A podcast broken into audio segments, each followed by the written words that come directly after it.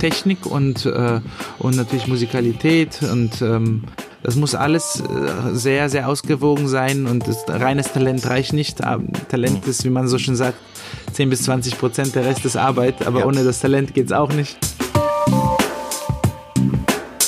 Ich bin eigentlich wirklich sehr zufrieden mit meinem Leben. Zwei Sachen äh, werden bei mir auf jeden Fall hängen bleiben. Das erste ist die Ausdauer. Ja. Diese Ausdauer, dass es ein Marathon ist und kein Sprint.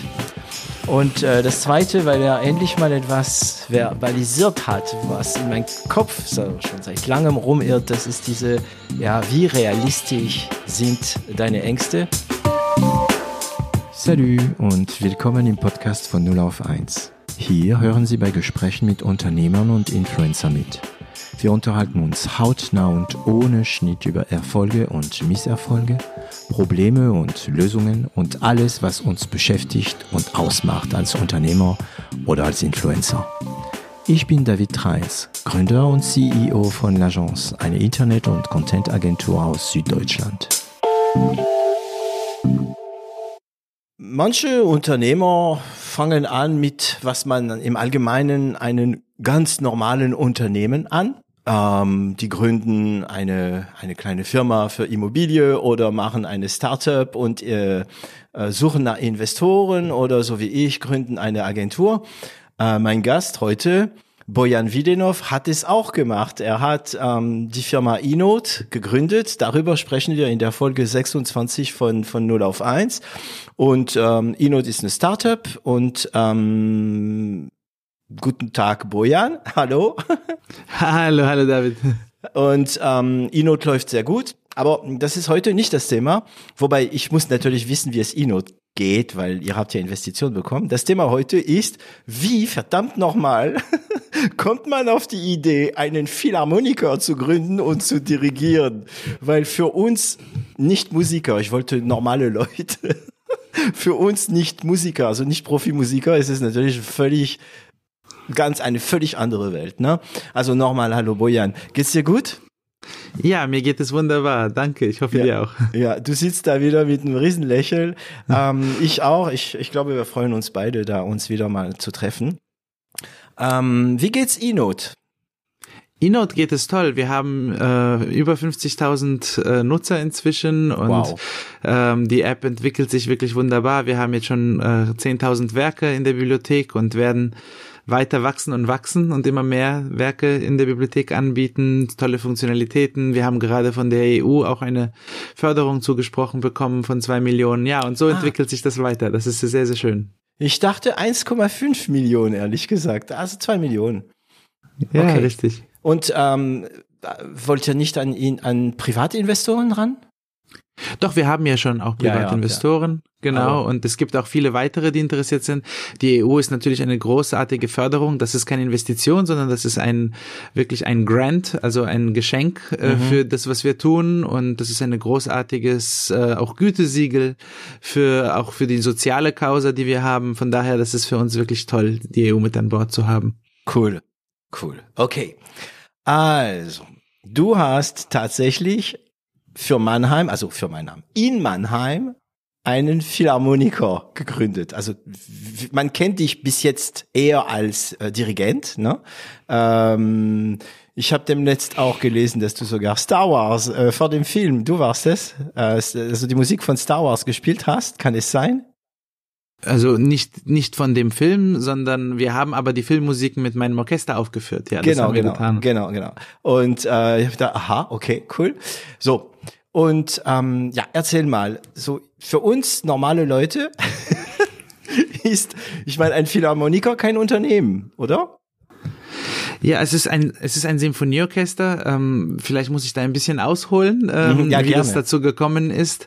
Ich bin ja selbst in einer Musikerfamilie aufgewachsen, also geboren und aufgewachsen. Meine Mutter ist Geigerin, mein Vater war Opernsänger und ähm, ich bin recht früh als Kind, äh, natürlich habe ich sofort schon Geige angefangen zu spielen, als ich drei Jahre alt war und äh, und dann äh, recht früh schon diesen Begeisterung für das Dirigieren gefunden, weil einfach auch Bekannte und Freunde von uns Dirigenten Studenten waren und mir dieser Beruf einfach sehr, mich sehr viel faszinierte und auch ähm, ich das sehr interessant fand, wie man ohne Worte nur mit den Händen und Mimik 70 Menschen dazu bringt, äh, in einer Harmonie zusammen an einen Strang zu ziehen. Das fand ich sehr, sehr interessant.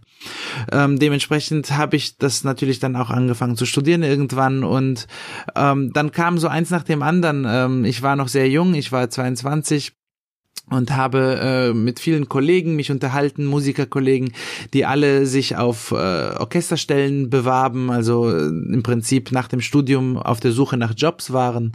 Und, ähm, und so im Gespräch habe ich herausgefunden, dass es extrem schwierig ist, heutzutage einen Job zu bekommen. Die, der Wettbewerb ist sehr, sehr, sehr groß. Als Dirigent, also es, ne? Als Musiker, als Orchestermusiker. Als Musiker allgemein. Mhm. Als Dirigent noch größer wahrscheinlich, weil es, es immer nur einen dieses, pro Orchester gibt. Ja, es ist immer dieses Wettbewerbkonzept, ne? Der, da gibt's eine Auswahl und der Beste wird genommen. Eigentlich so wie Bewerb, bei Bewerbungen, ne? Ja, richtig. Nur es bewerben sich im Prinzip 300, 400 Leute auf eine Stelle Mhm. Und es bekommen sehr wenige überhaupt eine Einladung zum Vorspiel, zum Probespiel, so nennt sich das. Da dürfen dann 30 Leute kommen von diesen, die sich beworben haben. Also schon da ist die Auswahl sehr, sehr eng. Und dann diejenigen, die kommen, haben zwei Minuten Zeit vorzuspielen äh, in der ersten Runde. Äh, und wenn sie dann weiterkommen, dann kommen nur noch acht weiter in die zweite Runde und am Ende in der dritten sind es vielleicht noch zwei oder drei Leute. Also es ist sehr, sehr wenig Zeit, in der man zeigen muss, wer man ist und wie gut man ist. Und da kommt sehr schnell raus, ob man Erfahrung hat oder nicht. Ja, und äh, ob man also ich, es ist so, ich bin ja Hobbymusiker, ne? Und ob man auf einer Seite ein Künstler ist und auf die andere Seite ein sehr guter Techniker, also Handwerker sozusagen. Ne? Das muss beides zusammenkommen. Ne? Absolut, Technik und äh, und natürlich Musikalität und ähm, das muss alles äh, sehr, sehr ausgewogen sein und das, reines Talent reicht nicht. Ähm, Talent mhm. ist, wie man so schön sagt, 10 bis 20 Prozent, der Rest ist Arbeit, aber ja. ohne das Talent geht's auch nicht. Ja. Und, ähm, und so, so ist es, dass im Prinzip diese Erfahrung aber auch sehr, sehr wichtig ist, weil wenn man Erfahrung hat, dann weiß man, was gefragt ist, wie, wie man das vorspielen muss, diese Orchester stellen und das macht den großen Unterschied aus. Und so kam die Idee, ein Orchester zu gründen, ein junges professionelles Orchester für Musiker, die gerade das Studium abgeschlossen haben oder dabei sind, es abzuschließen und sich auf Orchesterstellen bewerben und eben ein Sprungbrett brauchen, wo sie Erfahrungen sammeln können, damit wenn sie dann sich äh, bei den großen Klangkörpern bewerben, eine Chance haben im Probespiel. Das war der zündende Gedanke und, ähm, und ich brauchte selbst auch Erfahrung. Ich war auch jung als Dirigent und so dachte ich, das ist doch eine tolle Win-Win-Situation, mhm. wenn wir so ein Orchester gründen. Total naiv, ohne zu wissen, was äh, das alles für Implikationen hat. Aber das ist, das ist, das ist eigentlich der Ausdruck von jeder Unternehmer, ne? Oh, hätte ich gewusst, was auf mich zukommt. Ich weiß nicht, ob ich es angegangen wäre. Ne? Ganz ähm, genau, ganz genau. Aber ich meine, sind keine anderen auf die Idee gekommen? Also ich meine, es, es, es klingt so, als ob es so selbstverständlich wäre. Ah ja, also es ist schwer, einen Job zu finden und man findet ja eh wenig Jobs, wenn man keine Erfahrungen hat.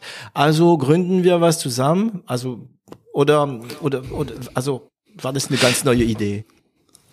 Ähm, nein, natürlich, es gibt, äh, also alle Berufsorchester haben Akademien, haben äh, die Möglichkeit für junge Musiker Praktiken zu machen und es gibt auch Jugendorchester, wo man so als erstes reinschnuppern kann.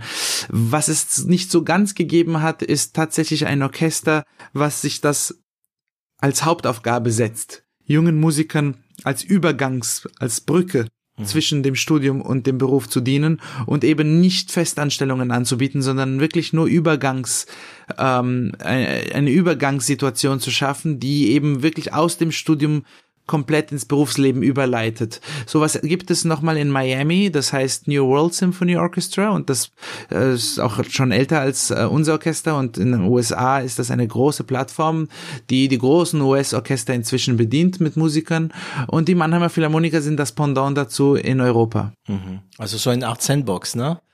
So, wo man ich, sich so ein bisschen mal, oder ähm, ist das vielleicht mehr als das, also haben die Leute, die da gespielt haben, auch den Ruf gehabt, danach, äh, oh, die kommen aus diesem, äh, aus diesem Projekt, die sind gut? Oder hab, ja, ihr habt auch filtriert am Anfang, oder? Ja, also es ist schon so, dass inzwischen das ein wirklich ein sehr positiver Punkt im Lebenslauf ist, wenn ein junger Musiker das aufnehmen kann. Das Orchester hat sich jetzt seit zwölf Jahren sehr entwickelt. Wir haben, wir arbeiten mit sehr, sehr berühmten Musikern zusammen, mit den großen Namen unserer Branche, auch zum Teil wirklich legendäre Musiker wie Marta Agerich oder Mischa Maisky. Das sind wirklich so die ganz, ganz großen unserer Zeit. Wir haben das große Glück, dass die gerne nach Mannheim kommen, gerne mit dem Orchester arbeiten. Ist auf einem sehr, sehr hohem Niveau künstlerisch auch finden die Konzerte statt. Es wird alles live übertragen im Internet, dementsprechend auch ähm, gibt es viel Material auf YouTube, was man ansehen kann und das hat natürlich dazu beigetragen, dass das Renommee des Orchesters und der Arbeit, die wir tun, inzwischen doch sehr viel Ansehen genießt und dementsprechend die jungen Musiker dann, wenn sie sich bewerben, auch die Orchester wissen, woher sie kommen. Hm, okay. Und das war schon, also ist es dieses, ist dieses Orchester das du damals gegründet hast nach der Studium, das, was heute in Mannheim? Oder ist ja. es nur, okay, das heißt, es ist eine Weiterentwicklung, weil man bezahlt auch seine Plätze, um zu euch zu kommen und sieht bei euch auch, äh, wenn ich darf, Profimusiker, also schon äh, Leute, die so schon seit lange dabei sind. Ja, das sind Profimusiker alle ähm, oder im Masterstudium. Mhm. Ähm, aber trotzdem würde ich behaupten, dass auch ein Masterstudent ein Profimusiker ist, weil man, wir beschäftigen uns mit dem Instrument, seitdem wir drei, vier, fünf sind. Ja, eben. Ähm, dementsprechend ist eigentlich jeder ab einem Masterstudiengang schon, kann man wirklich als Profimusiker bezeichnen. Und ähm, der, der große Unterschied ist eben, dass mit viel Leidenschaft gespielt wird, weil jeder spielt um sein Leben. Es sind noch alle sehr frisch, sehr jung mhm. im Beruf drin und wollen natürlich alles aufsaugen, wie es nur geht. Und, und das spürt man, diese Energie, es ist großartig. Und natürlich dann auch mit den Solisten Zusammenarbeit, die dann auch kommen oft, um eben mit diesen jungen Leuten zu spielen, auch mit viel Motivation da sind. Es sind oft sehr besondere Erlebnisse, die wir da haben. Okay. So, ich stelle jetzt mal kurz für unsere Zuhörer eine dumme Frage. Ich tue so, als ob es für die Zuhörer werden. Es könnte sein, dass ich auch die Antwort eigentlich nicht so kenne. Man hört Symphonieorchester, man hört Philharmoniker. Kannst du ein bisschen das Wortschatz erklären? Ach, das sind eigentlich alles Synonyme. Okay. Ähm, äh, also Symphonie, ähm, ein Symphonieorchester und ein philharmonisches Orchester, das ist beides ein Orchester, was im Prinzip aus einer gewissen Besetzung besteht, die aus Streich, Streichinstrumenten und Blas Blasinstrumenten. Die Blasinstrumenten teilen sich immer in Holzblas- und Blechblasinstrumenten. Und im Prinzip ist das ähm, absolut synonym eins fürs andere. Mhm. So, du hast gesagt, weil ich meine, es ist ein bisschen Zeit vergangen zwischen dem Moment, wo du die Idee hattest und der Moment, wo du sagen kannst, ja, es kommen jetzt natürlich äh, Koryphäen zu uns. Ähm, aber eine Frage zu der jetzigen Zeit. Ähm, es gibt ja Künstler, die, die, also so, so Sänger zum Beispiel, ja, die sich aussuchen können. Also ein Typ wie Jaruski. Äh, du weißt, warum Jaruski. Ich bin Fan von Jaruski. Ich stehe auf Kontratenor allgemein. Ähm, ein Typ wie Jaruski, der kann sich aussuchen. Okay. Ja. So. Wieso gehen dann Größen zu euch? Also ich weiß nicht, ob Jaruski bei euch war, aber Wieso gehen die zu dir? Es ist doch, weil sie ein gewisses Ideal haben, also nicht nur wegen der Qualität, oder? Absolut. Ich denke, das ist der Hauptgrund.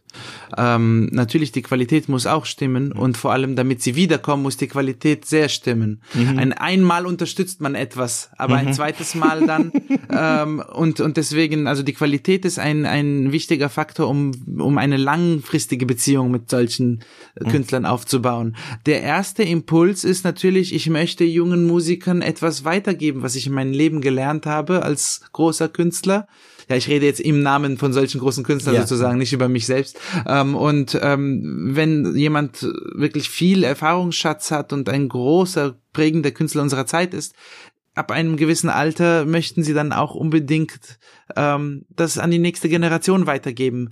Und inzwischen ist es aber auch so, dass auch die jungen, ähm, jetzt sehr gefragten Stars auch mit uns zusammenarbeiten, so dass das tatsächlich langsam auch sich zu einem ebenbürtigen Partner entwickelt, das Orchester. Jo, also eigentlich äh, ein vollwertiges Orchester, der eigentlich nur als Eigenschaft hat, Leute aus der Schule äh, aufzunehmen äh, und eine Chance zu geben. Das bedeutet, dass es interessant, weil es beinhaltet die Aussage, dass es Musiker gibt, die gerade aus der Schule kommen, die eigentlich richtig gut sind und nie entdeckt werden. Ja, richtig, so ist das. Also im Prinzip kann man sich das vorstellen wie ein Startup, das nur Leute einstellt, die gerade in, von der Uni kommen und gemeinsam aber den Anspruch hat, ein Produkt, wie es Apple vielleicht tun würde oder Microsoft ja. und auch gar nicht so schlecht da dran kommt ja. und in dem und dann sobald sobald dieses Produkt äh, auf, für Aufsehen sorgt, dann diese Leute dann sofort ein Angebot von Apple oder Microsoft bekommen, genau. wenn also man das jetzt dem, übertragen würde. Ja, aus dem Inkubator raus, ne? Richtig. Okay. Ähm, gut, also du kommst aus der Schule. Damals wahrscheinlich warst du damals mehr ähm, Spielinstrument, also Instrument bezogen oder warst du damals schon sehr Dirigent äh, bezogen? Ich war Dirigent, also ich hatte damals schon äh, mein Dirigierstudium angefangen und ich war auch Assistent von Gianluigi Gelmetti, der ehemalige Chefdirigent von der Roma Oper damals. Mhm. Ähm, ja, ich ich habe mein Fokus war beim Dirigieren. Okay. Und ähm, du hast diese Idee. Du sprichst, also ich versuche mal mal äh, zu raten. Ne? Du sprichst mit ein paar Kommilitonen darüber. Die sind natürlich begeistert von der Idee, ja. Und dann bietet ihr einen Raum und fängt an zu spielen. Proberaum. Ja, ich, es, es war ein bisschen mehr ähm, hm. Planung erforderlich. Ähm, ich hatte null Ahnung von Unternehmertum und auch von Finanzen und all diese Sachen wirklich gar nicht. Meine einzige Erfahrung war damals als äh, noch von der Schulzeit, wo wir mal etwas organisiert hatten, ein Fest und ich die Organisation innehalte und dann versucht auch dort Sponsoren für zu, zu finden und das war so meine einzige Erfahrung, so ein bisschen als Organisator aus der mhm. Schulzeit. Und äh, ich war wirklich sehr jung, als diese Idee kam. Ich war 21 ähm, und ähm, ja, habe mich reingestürzt, habe äh, Kalkulationen gemacht, was das kosten würde, ein Konzert und und einfach viel kalkuliert, viele Pläne geschmiedet und dann ähm, tatsächlich erste Gespräche gesucht. Ähm, das war auch nicht einfach, weil ich keine Beziehungen hatte in der Stadt. Hm. Ähm, es, es ging so von einem Gespräch zum anderen. Dann sagte, ah, das ist eine schöne Idee. Sie müssen das demjenigen vorstellen und dann müssen Sie es vielleicht demjenigen vorstellen. Und so kam ich irgendwann auch ähm, zu äh, in Sponsoren aus der Region, die auch andere kulturelle äh, Tätigkeiten unterstützen oder kulturelle Institutionen. Und da kamen so die ersten 5000 Euro Spende dann zusammen. Einfach und, so, äh, Mäzenat. Ja, richtig, Mäzenat, der sagte, ja, mir gefällt diese Idee und ähm, hier haben Sie 5000 Euro. Und, und so dann kamen dann weitere und irgendwann hatten wir, glaube ich, in der ersten Saison 80, 90.000 Euro wow. zusammen. Äh, für, also für jemanden, der keine Ahnung hat? Richtig, Damals, so war ne? das. Mhm. Ja, das war das war sehr sehr viel Geld und ähm, gegenüber dessen dem standen acht Konzerte, die wir, die ich dann gebucht habe, total ähm, furchtlos habe ich dann einfach im Rosengarten im Konzertsaal, das ist ein großer Konzertsaal, habe ich angerufen und habe gesagt, ich würde gerne für acht Veranstaltungen den Saal buchen und der kostete 15.000, 16.000 Euro pro Konzert. Ja. Das war viel Geld und ja, ähm, ja so, so fing das total naiv an. Also du hast ähm, gebucht? Das heißt, Moment, warte mal, du hast gebucht, aber eigentlich hattest du noch kein Orchester? Ich meine, man muss proben, man ja, muss vorbereiten. Ja, richtig, richtig. Also man musste das vorher, man musste das alles vorher buchen, weil das natürlich auch mit lange Zeit im Voraus alles geht. Ja hatte die Termine gebucht, hatte dann per Facebook zum Teil, also manche Solisten, die ich kannte, angesprochen, aber auch auch größere Namen angesprochen, die ich nicht kannte, einfach per Facebook äh, Direkt. erzäh mhm. erzählt, Geschichte erzählt. Und dann war Johannes Moser damals, das ist ein toller Cellist, deutscher Cellist, ähm, der sehr berühmt ist, äh, mit allen großen Orchestern weltweit spielt. Und er antwortete mir und sagte, tolle Idee, ich, ich, ich mach mit. Und das war gar keine hm. Gage, die ich ihm angeboten habe. Das waren seine war, 5000 Euro dann, die er für euch reingesteckt hat, sozusagen, ne? Ja, also ja. Er, hat, er, hat, er hat das, er hat das für Spesen gemacht. Cool, also, cool. Und, und das, so fing das an. Und dann im Sommer, dann, Sommer, bevor die Saison dann losging, haben wir Probespiele gemacht. Da haben wir es ganz groß ausgeschrieben in der Region, in Baden-Württemberg hauptsächlich damals. Mhm. Und es kamen Musiker, spielten alle vor. Es war wirklich fast jeden Tag waren Probespiele. Und so kam die erste Besetzung zusammen dann. Okay, das ist der Punkt, ne? Du hattest noch kein Musiker, du hattest noch kein Stück geübt und du hattest noch kein Marketing. Das heißt, Gar du hast wie, wie viel wie viel Plätze waren da in diesen ähm, an diesen äh, Ortschaft an, an, an, Spielort? Wir hatten 1300 Plätze und das erste Konzert war ausverkauft. Ja, warte mal, ihr hattet 1300 Plätze und die waren leer erstmal. Ja. Das heißt, 1300 Plätze, viel Geld ausgegeben, kein, äh, kein Musiker, okay. Aber klar, wenn du einen Solist hast, der bekannt ist, dann fühlst du schon mal erstmal, ne? Oder, oder ist es nicht so automatisch? Es ist nicht automatisch, gerade nicht in, äh, in der Provinz, wenn ich mir erlauben darf, Mannheim als Provinz zu bezeichnen, mhm. aber es ist jetzt nicht Berlin, Wien oder Paris oder New York. Mhm. Ähm, es gibt gewisse Namen, die sind in diesen ganz, ganz großen Zentren sehr bekannt und wenn dann ähm, der Name äh, als Veranstalter gebracht wird, dann, dann fühlt sich der Saal. Ansonsten in den kleineren Städten, da ist es eher so, der Veranstalter ist bekannt. Das Publikum kennt den Veranstalter, vertraut ihm und geht zur Veranstaltungsreihe. Mhm. Dementsprechend ähm, ist das so, dass das Publikum nicht unbedingt die Namen kennt, sondern eher das Vertrauen dem Veranstalter schenkt, dass der die richtigen Namen bringt. Ja. Das macht natürlich schwer für neue Veranstalter dann in so einer Stadt. Mhm. Und das war nicht einfach, sich zu etablieren in den ersten Jahren, ganz sicher. Okay. Wann hast du die ähm, Konzertzahlen gebucht? Wann, welchen Monat war das? Ich glaube, das war Juni, Juli, sowas. Und Juni, das erste Juli. Konzert war dann Oktober, ja. Also es ist schon schnell, schnell, ne? Ja, weil wir erst im Mai die, das erste Geld bekamen, erinnere mhm. ich mich. Mhm. Und dann äh, im Juni weiteres Geld kam. Und dann haben wir gedacht, okay, jetzt haben wir zumindest für ein, zwei Konzerte Geld. Ähm, wir, wir fangen an. Wir also, fangen es, an. Wird, es, wird, es wird sich schon irgendwie lösen. So, das war so der, okay. der Glaube. Okay, also es kam so alles etwa ziemlich gleichzeitig. Das Geld, die, die Zusage des Solistes äh, und die Buchung. Ähm, wie habt ihr euch, also welche Stücke habt ihr gespielt? Passend zum Solist wahrscheinlich? Ja, ich glaube, das erste Eröffnungskonzert haben wir Dvorak aus der neuen Welt, die Symphonie gespielt, weil auch ein bisschen so in Bezug neue Welt, ein mhm. neues Orchester. Mhm. Und Beethovens äh, äh, fünftes Klavierkonzert, das äh, Emperor-Konzert. Ja, das waren die zwei Werke. Okay. Also du hast ein bisschen Geld, du hast dann ein Zeit lang diese ganzen ähm, große Verbindlichkeiten. Ja, genau, genau. Aber weißt du, ich habe, ähm, ich, ich, ich glaube, seine Folge kommt vor deine, deswegen kann ich zitieren. Ich habe mich dem letzten mit Daniel Wild äh, von Mountain Alliance, den du vielleicht kennst, mhm. ähm, unterhalten. Ähm, der ist ja Investor und er sagt, ja, du kriegst das Geld also bei ihm ging es um Startups, ne? Sag ja, du kriegst das Geld, zum Beispiel eine Million, und dann rennst du los mit der Kohle. Du gibst es aus, du machst alles, du, du, du stellst Leute ein, du, du, du übernimmst Verantwortung und so weiter und so weiter, ne? Und scheiß drauf. Das ist ein bisschen, und das, das Bild ist mir geblieben, du kennst ja diese Trickfilme, ja, mhm. wo der, kennst du YD Coyote? Der äh, mit den äh, Roadrunners, miep, miep, ja, ja, natürlich. Ja, genau. Klar. Und er rennt und rennt und rennt und rennt und irgendwann mal rennt er in die Luft und merkt es gar nicht. ja, und dann fällt ja. er erst, wenn er es merkt. Und das war dieses Bild. Und das, was du jetzt sagst, erinnert mich dran. Einfach loslegen und nicht nach hinten schauen, ne? Ja, ich glaube, das war das Motto seit Gründung und ich glaube, mein Leben ist immer noch so heute, nach zwölf Jahren. Mhm. Also ähm, die, die, je mehr man wächst, desto mehr wachsen auch die Probleme. Das ist, glaube ich. Wem sagst du?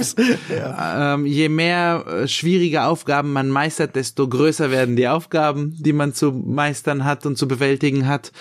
Und ich glaube, diese, diese Grundeinstellung, dass man einfach fest daran glaubt, dass wenn man das Richtige tut und mit aus bester Überzeugung, dass sich das dann alles regelt und, und, und auch irgendwie lösen wird. dass äh, diesen festen Glauben muss man haben, um als ähm, Unternehmer irgendwie vorwärts zu schauen. Ja, ja. Ähm, witzig, weil du ja kein, ich meine, da du nicht, du kamst nicht aus einer Unternehmersfamilie. Überhaupt nicht. Und du hast diese ganze Zeug, bist du da angegangen und ähm, ganz und gar nicht. Meine Mutter, sie ist Violinprofessorin und, und Konzertmeisterin. Sie ist sehr, äh, sehr auf Sicherheit mhm. eigentlich. So Gehalt und alles ist sicher. Und mein Vater war sowieso jemand, der immer sehr sparsam war, so dass ich meine Eltern in einen Horror versetzt habe, als ich diese Sache gegründet du, habe. Äh, ich habe da was gegründet, ich habe Geld bekommen und ich habe 1300 Plätze reserviert. Und ich fragte, falls das schief geht, könnt ihr mir den Hintern retten irgendwie? Darf ich nach Hause kommen? Ist mein Zimmer noch da?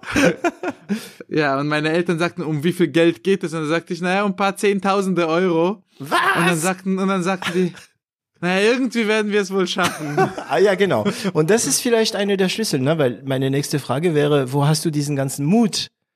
Ja. Ja. Du hast irgendwie Riesenrückgrat. Rückgrat. Mhm. Ein riesiges Rückgrat an Glauben, Familie, die hinter einen steht. Ich, ich komme nicht aus einer reichen Familie, ganz und gar nicht. Mhm. Ähm, äh, meine, meine Eltern mussten auch ihm, ihre Eltern immer unterhalten, die in Bulgarien oder in Italien dann gelebt hatten und nicht Geld, viel Geld verdient haben, so dass unsere Familie nie mit vielen Mitteln eigentlich äh, ausgestattet war. Aber ein fester Glaube an die Zukunft immer da war und vor allem ich habe nie das Gefühl gehabt, dass meine Eltern jemals an mir zweifeln und das, das war, glaube ich, der treibende Faktor, der mir Mut gegeben hat. Hm.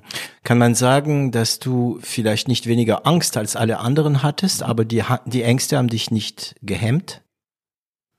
Ich erinnere mich, ähm, vielleicht ein kleiner Sprung vor, so Mitte erste Saison. Hm ähm, da hatten wir, dann hatten wir einen Sponsor, mit dem ich dann inzwischen eine große Freundschaft auch pflege. Ähm, das war der damalige Vorsitzende der Mannheimer Versicherung. Äh, und, und ähm, ich, äh, ich traf mich mit ihm öfter und er hat auch so ein gewisses Mentoring auch dann ein bisschen für mich übernommen. Ähm, und ich rief ihn damals an und sagte, Helmut, ich, ich habe Angst, was, was, was machen wir? Uns fehlt Geld. Mhm. Äh, wir können die Saison nicht fertig machen. Und ähm, in der Hoffnung, heimlichen Hoffnung, dass er sagt, kein Problem, ich geb dir was. Äh, ich geb dir was. Und äh, die Antwort war so, jetzt ähm, setzt du dich hin und äh, zündest dir paar Kerzen an oder machst es dir gemütlich und fängst an darüber zu meditieren, wie realistisch deine Ängste sind.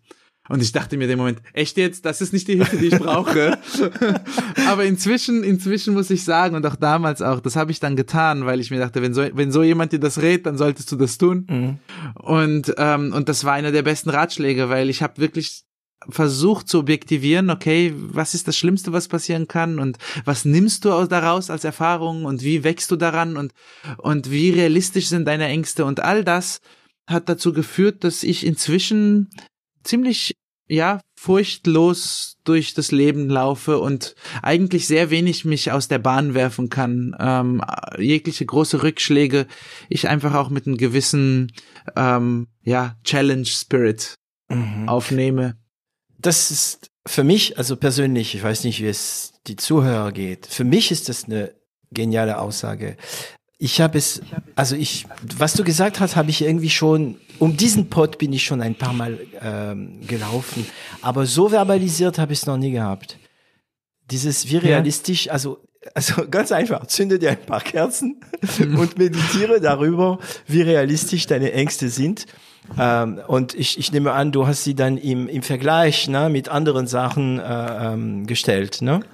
Ja, natürlich. Und man überlegt sich, wenn ich jetzt schon so weit gekommen bin und komme ich dann weiter. Und, mhm. ähm, und ähm, es, sind, es sind viele Sachen, die sich relativieren.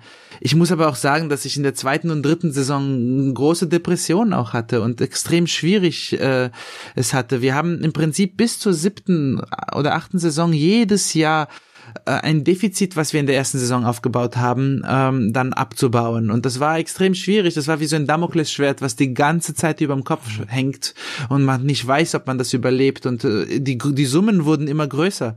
Also äh, Defizit etwas, meinst du Minus, rote Zahlen, oder? Ja, rote Zahlen, natürlich. Und wenn man, wenn man etwas gründet am Anfang, dann hat man noch extrem viel Energie. Und man ist unglaublich motiviert. Ich habe alle Kontrabässe mit einer Mercedes A-Klasse äh, hin und her transportiert. Danach alle Stühle aufgebaut, selbst geprobt, alles gemacht. Ich, ich war eine One-Man-Show. Das kann man ein Jahr, zwei Jahre machen. Irgendwann geht einem die Luft aus, wenn Dann man sagt der Körper, hey, hey, hey, hey, Bojan, mach mal ruhig. langsam. Hm. Ja, und, und, und irgendwann geht einfach auch diese, diese Sprint, dass man kann nicht ständig sprinten. Ja, man mhm. muss, man muss lernen, schnell zu laufen, aber mit Ausdauer. Und ähm, gerade als Unternehmen. Und, äh, und das war etwas, was äh, im zweiten, dritten Jahr sehr, sehr zu schaffen gegeben hat. Und deswegen auch die, die, die Ausgaben wachsen natürlich, wenn man Leute ins Team nimmt und plötzlich nicht mehr mit einer A-Klasse alles transportiert, sondern vielleicht doch einen Transporter mietet Mhm. Und dieser kostet jetzt plötzlich Geld, ja? ja, und und und so langsam langsam wächst die Infrastruktur und so ist das halt inzwischen ein Orchester, was ein Budget von knapp einer Million Euro pro Jahr hat, ja und äh, und sechs Mitarbeiter festangestellte im Büro und das ist alles von einem Wohnzimmer aus entstanden, wo ich alles alleine machte und das gibt einem zu schaffen natürlich solche großen Beträge immer mehr zu mit denen zu hantieren und auch ähm, verantwortungsvoll äh, diese Planungen zu machen, weil man ja nie die Sicherheit hat. Mhm.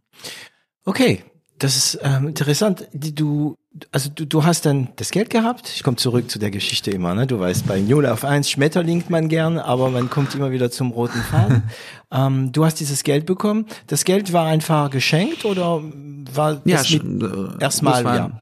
Das also, waren also das waren Spenden und Sponsoring, aber das Sponsoring war im Prinzip auch ein Geschenk in dem Sinne, wenn man so will. Und dann erste Konzert, äh, was also für nicht ähm, Musiker, was nennst du eine Saison?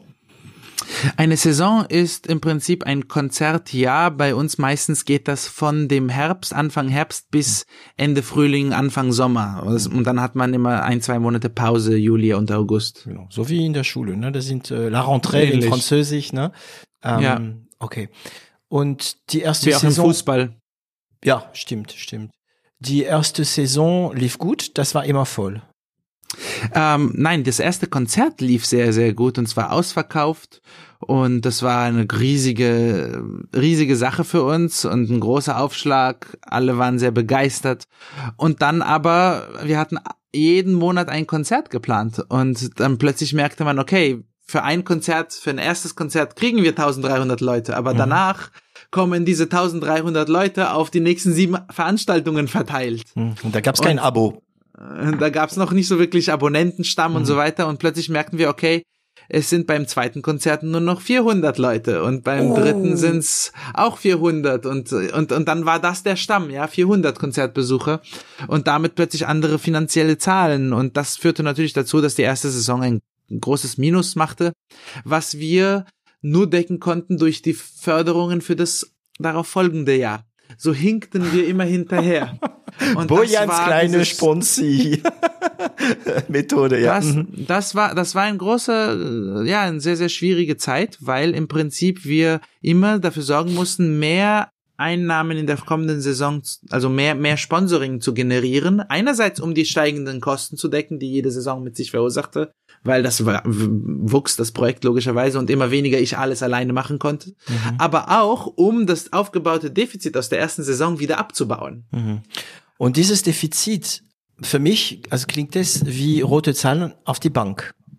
Nein, ähm, das Aha. hatten wir nicht, das konnten wir gar nicht haben als gemeinnütziger Verein, sondern, genau. sondern ähm, es ist ein Defizit, was auf dem Papier für diesen jeweiligen Zeitraum existiert, aber dadurch, dass die Fördergelder für den nächsten Zeitraum rechtzeitig aufs Konto kommen, kann man die Kosten ja von null. gestern decken. Mhm. Genau, mhm. genau. Aber irgendwann mal natürlich hast du wahrscheinlich gedacht, wann also ich, man kann die Wand immer nach vorne drücken, nach vorne vor sich drücken, so immer mit Kraft die Wand drücken, die Wand drücken, aber da fragt man sich, wann lande ich drin, ne? Richtig. Und das war so im zweiten, dritten Jahr diese große Krise, die ich hatte als Unternehmer, würde ich schon sagen, wo einfach alle Ängste zusammenkamen und ich auch mhm. wirklich doch depressiv war, einige Monate depressiv und ähm, und dann auch damals diesen Rat nochmal mich an diesen Rat erinnerte und das hat mir wieder rausgeholfen aus aus diesen mhm. dunklen Zeiten.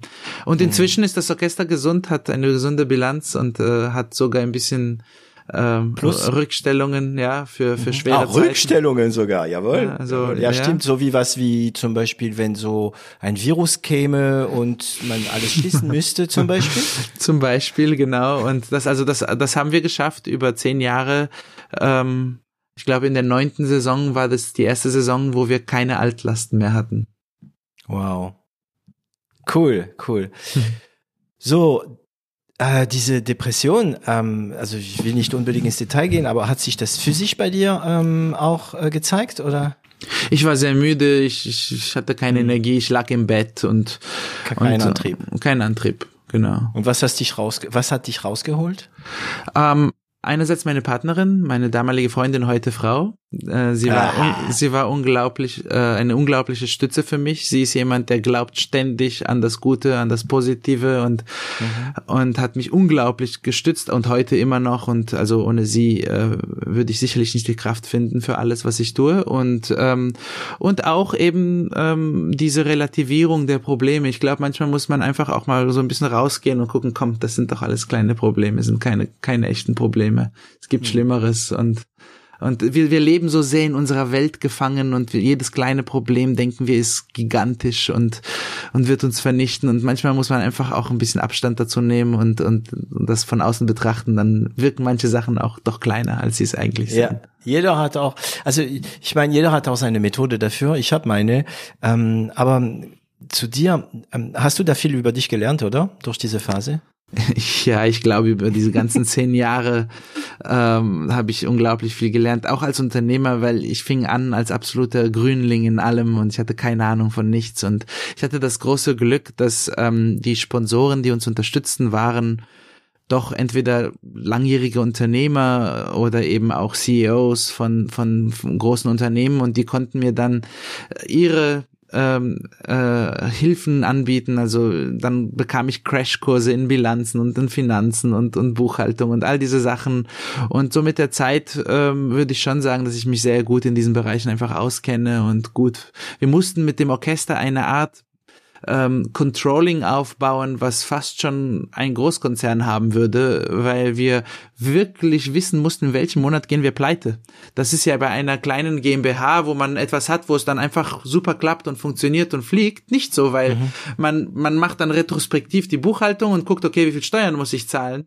Ähm, bei uns war so, wann gehen wir pleite, wann brauchen mhm. wir spätestens die nächste Spende, um zu überleben. Das ist ja der große Unterschied zwischen Unternehmertum und etwas zu tun, was grundsätzlich nur von Subventionen überleben kann. Und mhm. ja.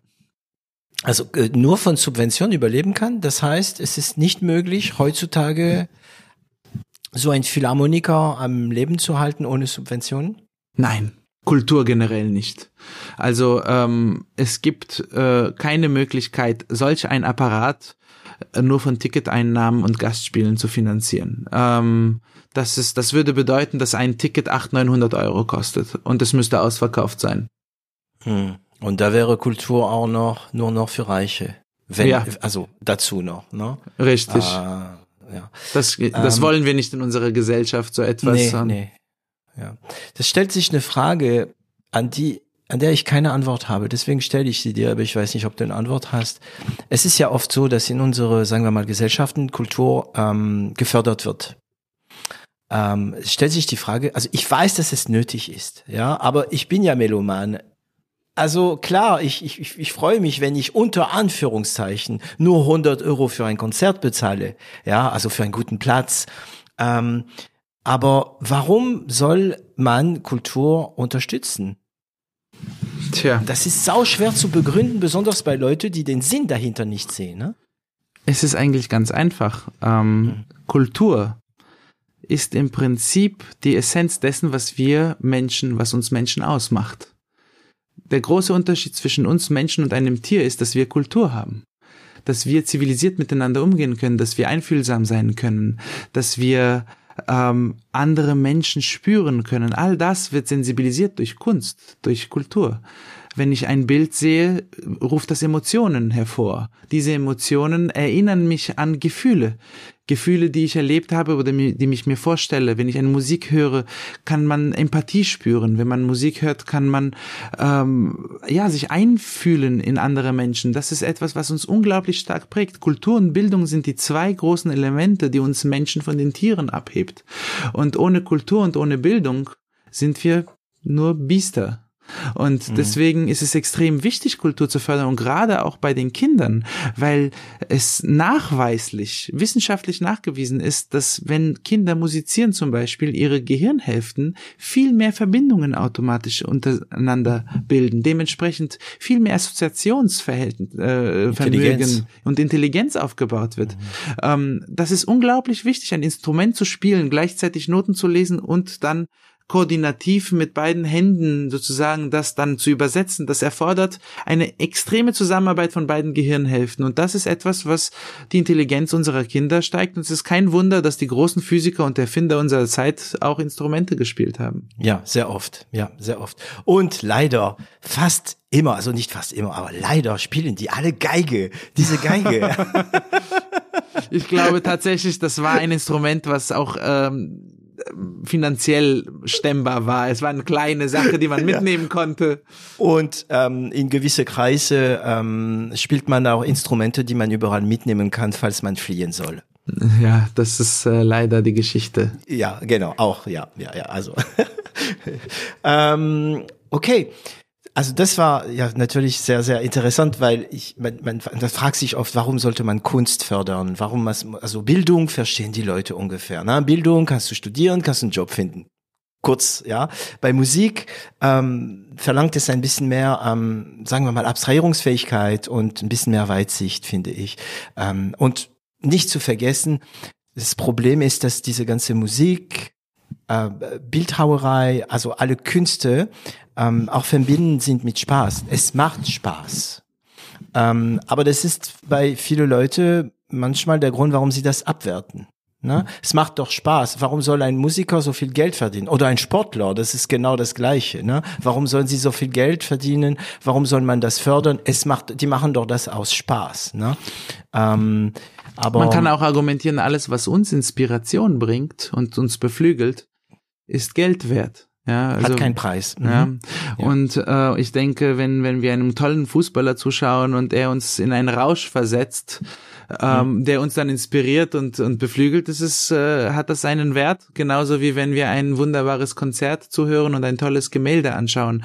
Am Ende ist es doch so, dass auch Bildung, es geht meiner Meinung nach nicht darum, dass wir jetzt Bildung finanzieren, damit die heutige Generation einen Job findet, sondern ich glaube, der, der Ansatz ist ein viel weiterer, auf viel längere Sicht gesehen, also wirklich Jahrhunderte gesehen. Wenn wir zurückblicken, woher wir kommen, da gab es früher paar Privilegierte, die Bildung hatten und alle anderen waren ihre Sklaven oder waren ihre äh, Landarbeiter, die, die einfach nichts zu sagen hatten. Und inzwischen sind wir in einer Gesellschaft, wo jeder eine Meinung haben darf, jeder ein schöneres, viel besseres Leben führt äh, als vor 400 Jahren. Und ähm, das, man, man muss es in größere Zeiträume betrachten. Was hat es, was hat die Bildung geschafft? Was hat die Kultur geschafft für uns als Gesellschaft? Woher, wohin hat sie uns gebracht? Von wo kommen wir? Und wo ist ein normaler Mensch heute? Wo steht er da im Vergleich zu dem, wo er vielleicht im äh, 14. Jahrhundert äh, gestanden hat? Und das muss man in größeren Zeiträumen betrachten und auch natürlich dieser Einfluss, also diese für mich positiven Einfluss, was es auf andere Menschen hat, die diese diese Kunst, ne, wenn wir bei Musik sind, so ein, in sich aufnehmen, aber dieser Einfluss, der leider nicht irgendwo in einer Excel-Tabelle dargestellt werden kann, ne, weil er ja Gott sei Dank nicht in einer ja, Excel-Tabelle. Gott sei Dank, ja, ja, Gott sei Dank. Aber ja, ähm, gut, das, das heißt, ist, glaube ich, ein großes Problem, was ich auch heute auf den Gesprächen spüre, weil ich bin ja selbst als Unternehmer würde ich gerne alles in Excel-Tabellen haben ja. und sofort ja. attributen können und das ist ja das große Problem auch heute inzwischen mit äh, mit den Werbeanzeigen auf Facebook, die nicht mehr so gut funktionieren und so weiter. Mhm. Ähm, da, und ich verstehe dementsprechend auch die jüngeren Management-Etagen, wenn ich äh, mit denen dann über Sponsoring spreche, weil die dann natürlich alle sagen, ja, aber wie können wir das attributen, wenn wir euch jetzt 10.000 geben, was haben wir davon was genau? Ist unser, äh, ROI, unser äh, Return und, und, ja, und, und ich, ich verstehe ja. sie auf einer Seite, weil ich selbst Unternehmer bin und auch mit eNote. Auf der anderen Seite denke ich mir, so kannst du nicht denken, dass dein Return Invest ist auf gesellschaftlichen Wert ja. ähm, und hat einen ganz, ganz anderen Wert und ähm, es ist sehr schwierig, dann auch die jüngere Generation Manager davon damit abzuholen. Ich glaube, diese ja. Soft Skills fehlen immer mehr, weil wir eine sehr Excel getriebene Gesellschaft geworden sind. Ja, ja. sogar mittlerweile, also sogar Konzepte wie Image, also für, für das Thema Firma, ne? Image ist auch schwer zu bewerten. Wie gut ist ein Image? Inwiefern äh, lohnt es sich, so viel Geld äh, für für bestimmte Image-Geschichte ähm, zu investieren? Es lohnt sich, aber der Return on Investment ist halt so nicht bemessbar. Und da muss ich immer an, ich glaube, das ist Ford, ne? Der sagte, äh, die Hälfte von dem Geld, was man ins Marketing und man könnte auch sagen, in der Kultur reinsteckt, ist durchs Fenster geworfen, aber du wirst niemals erfahren, welche Hälfte das war.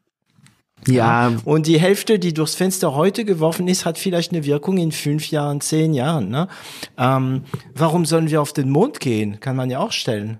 Wozu? Ja, wobei, wobei gerade bei der Kultur, glaube ich, ist es so, dass es fast nichts aus dem Fenster geworfen ist. Es gibt sehr, sehr viele Studien, sowohl zur Kultur als auch zur Bildung. Also gerade mhm. Universitäten zum Beispiel kam raus, dass jeder investierte Euro vom Land und das Land finanziert hier fast zu 100 Prozent die Universitäten. Mhm.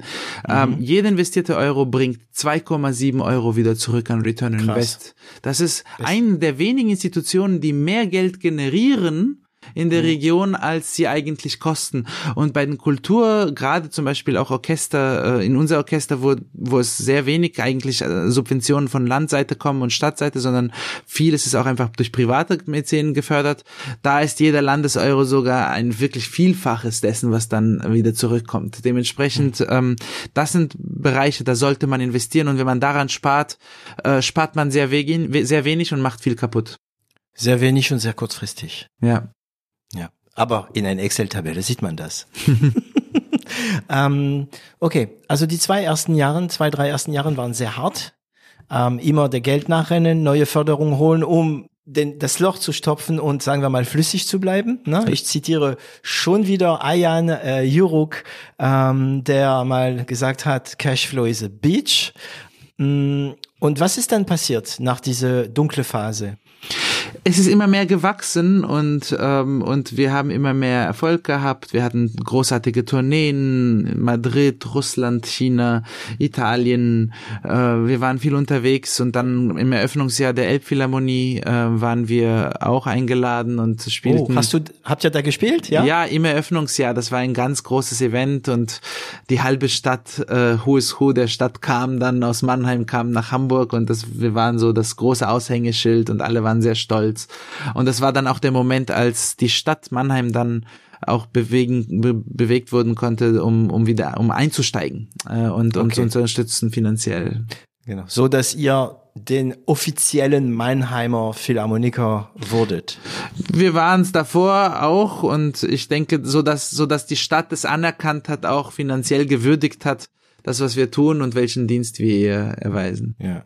Ja, weil die Stadt, es ist ja schon wieder das Gleiche. Ja, eine Stadt profitiert davon. Wie in, Mannheim gibt es einen Philharmoniker. Ich meine, wenn man als Außenstehend ist, dann wirkt dadurch die Stadt. Also Stuttgart hat einen Philharmoniker, New York hat einen Philharmoniker, Paris hat eine Philharmoniker, aber Mannheim auch. Ne, aber das kann man nicht in eine Excel-Tabelle reinschreiben, ne? Nein. Äh, was es bringt. Und aber wie, wie hast du diesen, also wie hast du diese Frage geantwortet damals? Du, du standst da, du hast gedacht, oh Gott, ich habe kein Geld mehr. Du rufst ähm, deinen Mentor äh, in der Hoffnung, so vielleicht doch Geld zu bekommen. Bekommst du dafür aber einen guten Tipp? Wie hast du dieses Loch gestopft? Schierer Wille, Glaube und Arbeit. Und dann äh, fügen sich die Sachen. Also mhm. David, ich kann dir kein Rezept geben, Nicht wie aufgeben. sich Probleme lösen. Das, ich habe mhm. heute immer noch Probleme, die sind 20 mal größer als die davor und ähm, und wenn ich an wenn ich einfach nur an die Probleme denke, dann äh, könnte ich auch gleich vom Fenster springen oder ich oder ich mache einfach Schritt für Schritt und ich glaube dran, ich mache mein Ding, ich versuche Gelegenheiten schaffen und Menschen kennenzulernen und irgendwie, wenn man das Richtige tut und an das Richtige glaubt, und wirklich arbeitswillig ist, dann ergeben sich Situationen, die einem dann den Weg zeigen. Ich glaube ganz fest dran, wenn du ein Ziel hast, musst du an das Ziel denken und nicht an den Weg dahin. Wir Menschen machen oft diesen Fehler. Wir haben, wir stellen uns den Weg vor. Mhm. Und, und dann, was wir dann machen, ist, wir gleichen die ganze Zeit ab. Wo befinde ich mich und wo hätte ich eigentlich sein sollen? Das ist ein ständiger mhm. Vergleich, den wir als Menschen tun. Aber ich hätte mhm. doch eigentlich da sein sollen. Das ist der richtige Weg nach Paris. Und und das hält, hält uns eigentlich davon ab, weil wir in dem Moment dann wieder vier Schritte Richtung diesen Weg gehen, den wir eigentlich meinen gehen zu müssten. Das mhm. hält uns von unserem Weg ab. Wenn wir in dem Moment sagen, ist egal, ich laufe jetzt einfach dem Weg entlang, den mir das Leben zeigt. Wenn ich nach Paris will, ich werde schon nach Paris kommen. Und dann ist man meistens viel schneller in Paris. Mhm. Und mit weniger nutzlose Kompromisse. Ja, und weniger hin und her, wie so ein Zickzack. Ja, ja. Ähm, und dann kam, also als Corona kam, hm, da haben wir ein bisschen schon drüber gesprochen, aber das ging nicht um, äh, um dein Orchester. Hm, hattet ihr genug, also da war alles zu. Alles zu. ja. Das Alles heißt, zu und unsere Musiker kommen aus ganz Europa. Da konnten sie auch nicht nach Mannheim anreisen. Das war eine schwierige Zeit. Mhm. Aber es war Cash da, um das Ganze noch am Leben zu, zu halten, oder? Also da muss man wirklich sagen, die großen Hilfsprogramme des Bundes und der Länder haben sehr geholfen in Deutschland. Das hat mhm. funktioniert sowohl die Liquiditätshilfen als auch die ganzen Überbrückungshilfen. Also gerade für Institutionen waren die ein Segen. Für einzelne mhm. Musiker war es schwierig, weil man da Lebenshaltungskosten nicht abrufen konnte über diese Hilfen und wir Musiker haben halt keine Büros und Mitarbeiter und so weiter. Und wenn man da ein selbstständiger Musiker ist, dann will man eine Hilfe, um sein Brot kaufen zu können und seine Miete zu bezahlen und nicht um mhm. irgendwelche teuren Geschäftsausgaben zu decken. Ähm, aber für die Institutionen waren diese Hilfen ein Segen. Mhm. Und das hat euch dann über diese Corona-Phase ähm, geholfen. Und wie lange immer noch. Habt ihr nicht, heute noch. Aber wie lange habt ihr eigentlich, also jetzt gab es ein paar Konzerte wieder? Wir haben die komplette Saison 2021, also eigentlich wir mussten im äh, im März aufhören zu spielen und dann haben wir bis Herbst, äh, ah, nee bis bis Sommer 21 nicht gespielt. Das war nicht mhm. möglich, man konnte nicht reisen und so weiter. Und dann haben wir uns zum ersten Mal dann nach eineinhalb Jahren im Sommer 2021 letzten Jahres wieder gesehen. War das schön, oder? Ah, viele hatten Tränen in den Augen. Es war ein besonderer Moment, ja.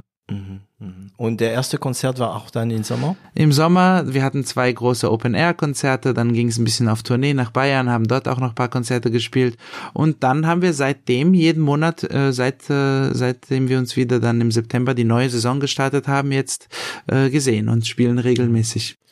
Aber ihr habt noch, habt ihr schon ein eigenes Haus? Nee, noch nicht, ne? Wir spielen im Mannheimer Rosengarten, das ist unser Konzertsaal. Das ist ein mhm. Saal, der hat äh, 2400 Plätze, ist sehr groß. Wir, vor der Pandemie waren wir fast immer fast ausverkauft. Also wir hatten es geschafft, wirklich ein sehr, sehr großes Publikum aufzubauen.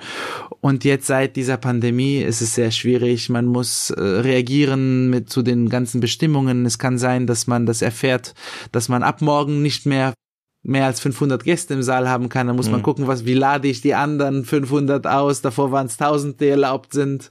Mhm. Plötzlich erfährt man, ah, jetzt dürft ihr wieder 1000 haben, aber man hat nur für 500 verkauft, weil es davor verboten war. ja. Also das ist, das im Moment ist das ein großes Hin und Her und schafft sehr viel äh, bürokratischen Aufwand. Mhm. Und das Spielen macht noch Spaß? Das ist, wofür wir es machen, ja. ja, dein Lächeln sagt sofort ja. Okay. Ähm, und ich habe gehört, gibt es gerade ein bisschen Probleme in der Stadt?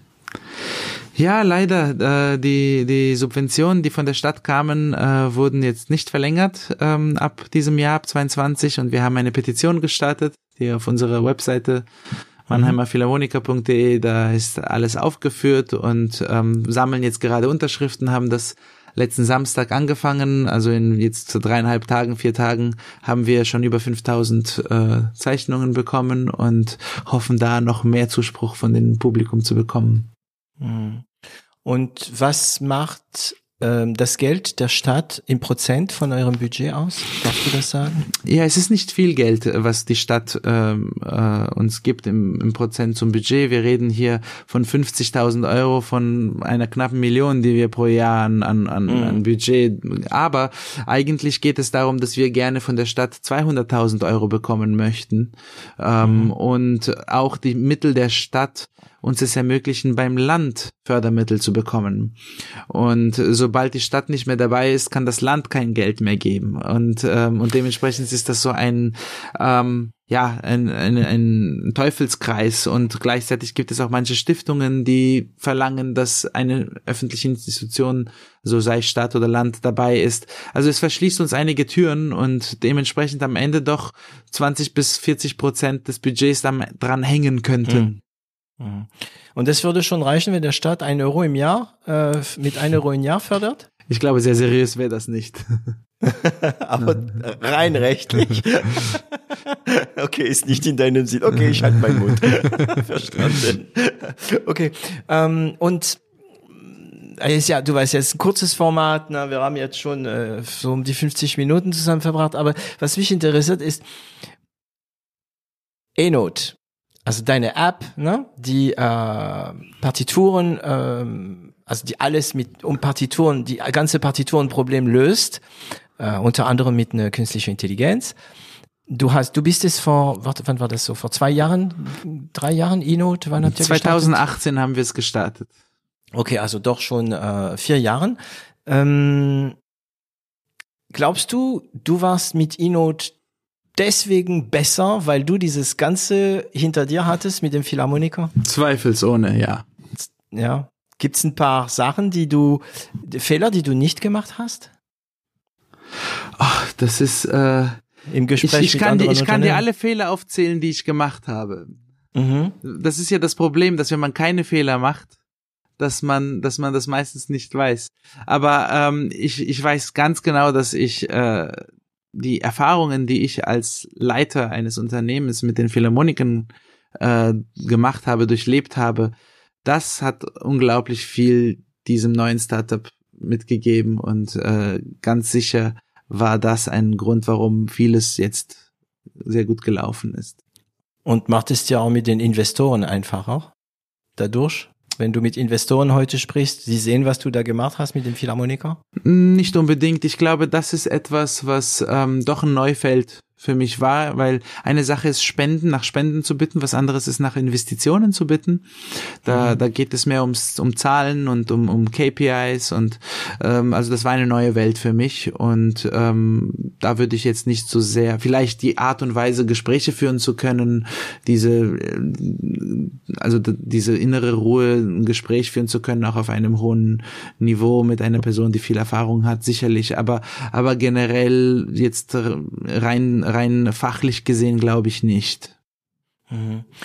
Und wie machst du das jetzt? Ich meine, alleine der Philharmoniker reicht für ein Leben, ne? Also Arbeit meine ich, ne? Also Arbeitmenge.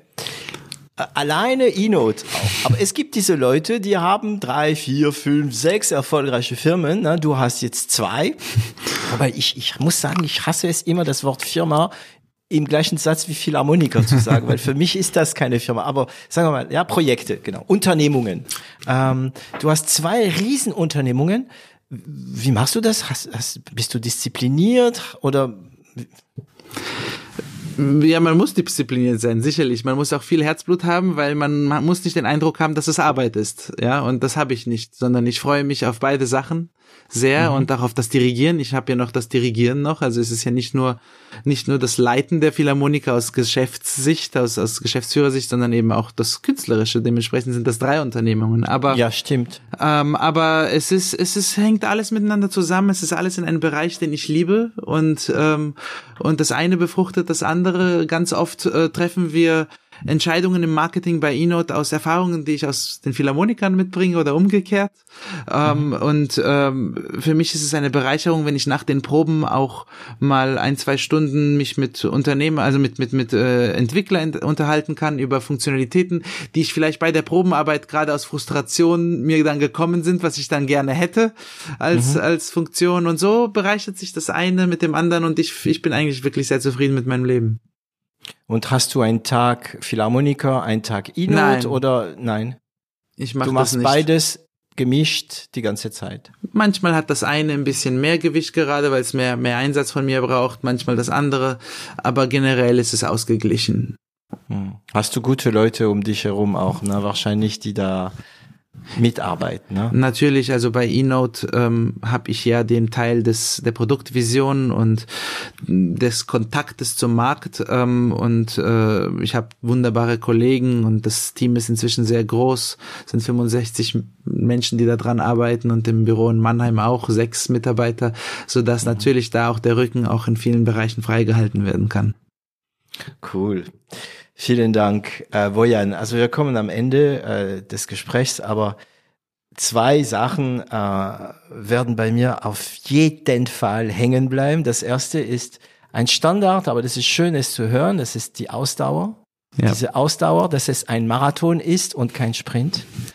Und äh, das Zweite, weil er endlich mal etwas verbalisiert hat, was in meinem Kopf so schon seit langem rumirrt, das ist diese, ja, wie realistisch sind deine Ängste. In meiner inneren Sprache heißt es, wie verdammte Sch realistisch sind deine Ängste. ja, so. Ähm, also danke dafür, Bojan. Danke äh, dir. Vielleicht David. treffen wir uns mal wieder in ein Jahr oder so. Sehr, ja. sehr gerne. Und äh, ich sage jetzt Tschüss und bis zum nächsten Mal. Tschüss, vielen, vielen Dank. Et voilà, Sie haben es geschafft, diese Folge bis zum Ende zu hören und ich danke Ihnen dafür.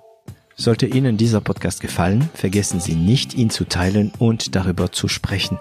Abonnieren Sie uns und zwingt Freunde und Familie es auch zu tun. Sie finden uns auch online unter 0auf1.com. Und falls Sie eine Internet- und Medienagentur mit einem breiten Spektrum an Erfahrungen und Kenntnissen brauchen, melden Sie sich. Das Team von L'Agence wird sich besonders gut um Sie kümmern.